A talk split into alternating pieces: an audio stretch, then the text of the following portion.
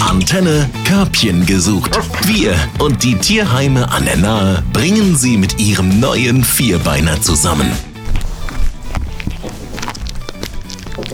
So hört sich das an, wenn der Leo endlich frisst. Und Sabine, das hat gedauert. Du hast wirklich gesagt, es war nicht klar, ob der es schafft, oder? Nee, bei dem war es nicht klar, ob er es schafft.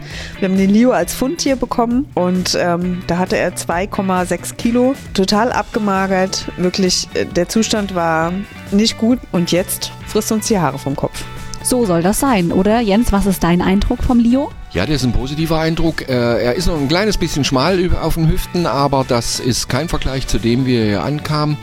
Wenn wir dran denken, dass der eigentlich normalerweise 5 Kilo wiegen könnte als normaler europäisch Kurzhaarkater und wie Sabine dann sagt, äh, zweieinhalb oder da- das ist dann schon echt zu wenig. Und die Ursachen, klar, Pflege, vielleicht eine Krankheit oder so, aber hier war es dann doch wohl eigentlich Pflege und Vernachlässigung, weil jetzt wird er immer besser. So, und das höre ich doch gerne.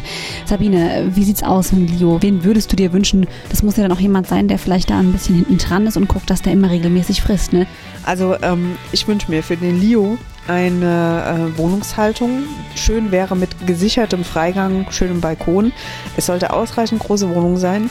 Super wäre es, wenn er ein Einzelprinz wäre, aber er kommt natürlich auch mit anderen Katzen klar, tatsächlich.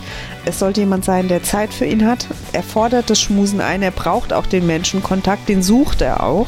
Es muss allerdings auch jemand sein, der sich eventuell mit einer Diabetes auskennt. Die Werte waren beim letzten Mal leider nicht ganz so gut, die Blutwerte nicht. Wir haben jetzt auch schon öfter ähm, Blut gemessen und er ist immer so am oberen Rand. Er ist zwölf Jahre alt. Ich denke, aufgrund der Vernachlässigung in der Vergangenheit wird er früher oder später noch eine Diabetes entwickeln. Okay, das muss aber jetzt ja nicht unbedingt das, ich nenne es jetzt mal ganz krass, Todesurteil sein, oder? Nein, das ist auf keinen Fall in der heutigen Zeit das Todesurteil. Äh, da gibt es endlos viele Möglichkeiten beim Tierarzt und das ist weder finanziell noch vom Prozedere irgendwie ein großes Problem. Das lernt man einfach und dann hat man es mit der Katze im Griff und dann ist das Thema aus der Welt. Wunderbar. Das heißt, wenn du sagst oder wenn man sich ihn gerne mal anschauen möchte, dann komme ich einfach vorbei, klingel mal durch oder guck auf eure Homepage, oder?